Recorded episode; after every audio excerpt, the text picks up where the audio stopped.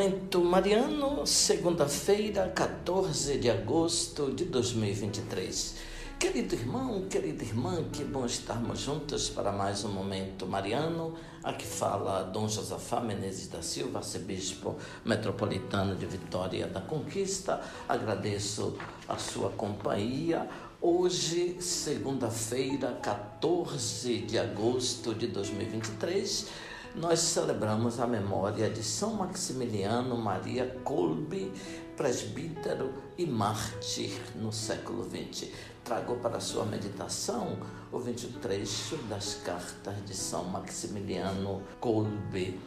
O zelo apostólico pela salvação e santificação das almas é o título. Sinto grande alegria, querido irmão, pelo teu ardente zelo pela glória de Deus nos nossos tempos, infelizmente, vemos com tristeza propagar-se sob várias formas uma certa epidemia, a que chamam de indiferentismo, não só entre os leigos, mas também entre os religiosos. No entanto, porque Deus é digno de infinita glória, o nosso primeiro e mais importante objetivo é promover a sua glória, tanto quanto pode a nossa humana fraqueza, embora nunca possamos prestar-lhe a glória que ele merece, dado que somos frágeis criaturas. Uma vez, porém, que a glória de Deus resplandece sobretudo na salvação das almas que Cristo resgatou com o seu próprio sangue, o principal e mais profundo empenho da vida apostólica deve ser o de procurar a salvação do maior número de almas e a sua mais perfeita santificação.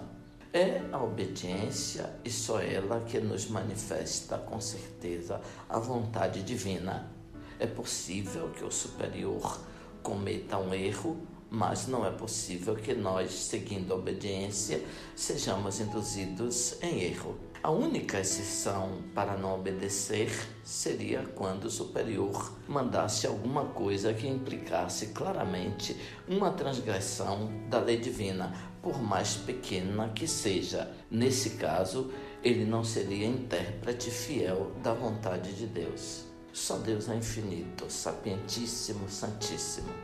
Só Deus é Senhor, clementíssimo, nosso Salvador e nosso Pai, princípio e fim, sabedoria, poder e amor.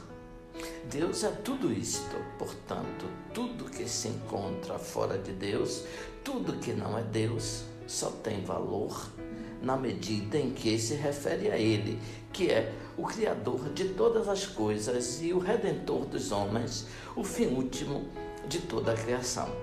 É Ele, de fato, que nos manifesta a sua adorável vontade por meio dos seus representantes na terra e nos atrai a si, querendo também, por meio de nós, atrair as almas e uni-las a si na mais perfeita caridade. Vê, irmão, como é grande a misericórdia de Deus, a dignidade da nossa condição, pela obediência, apesar dos limites da nossa pequenez, como que nos transcendemos, conformando-nos à vontade divina, que, na sua infinita sabedoria e prudência, nos dirige para procedermos retamente mas aderindo à vontade de Deus, a que nenhum ser criado pode resistir, tornamo-nos mais fortes que todas as coisas.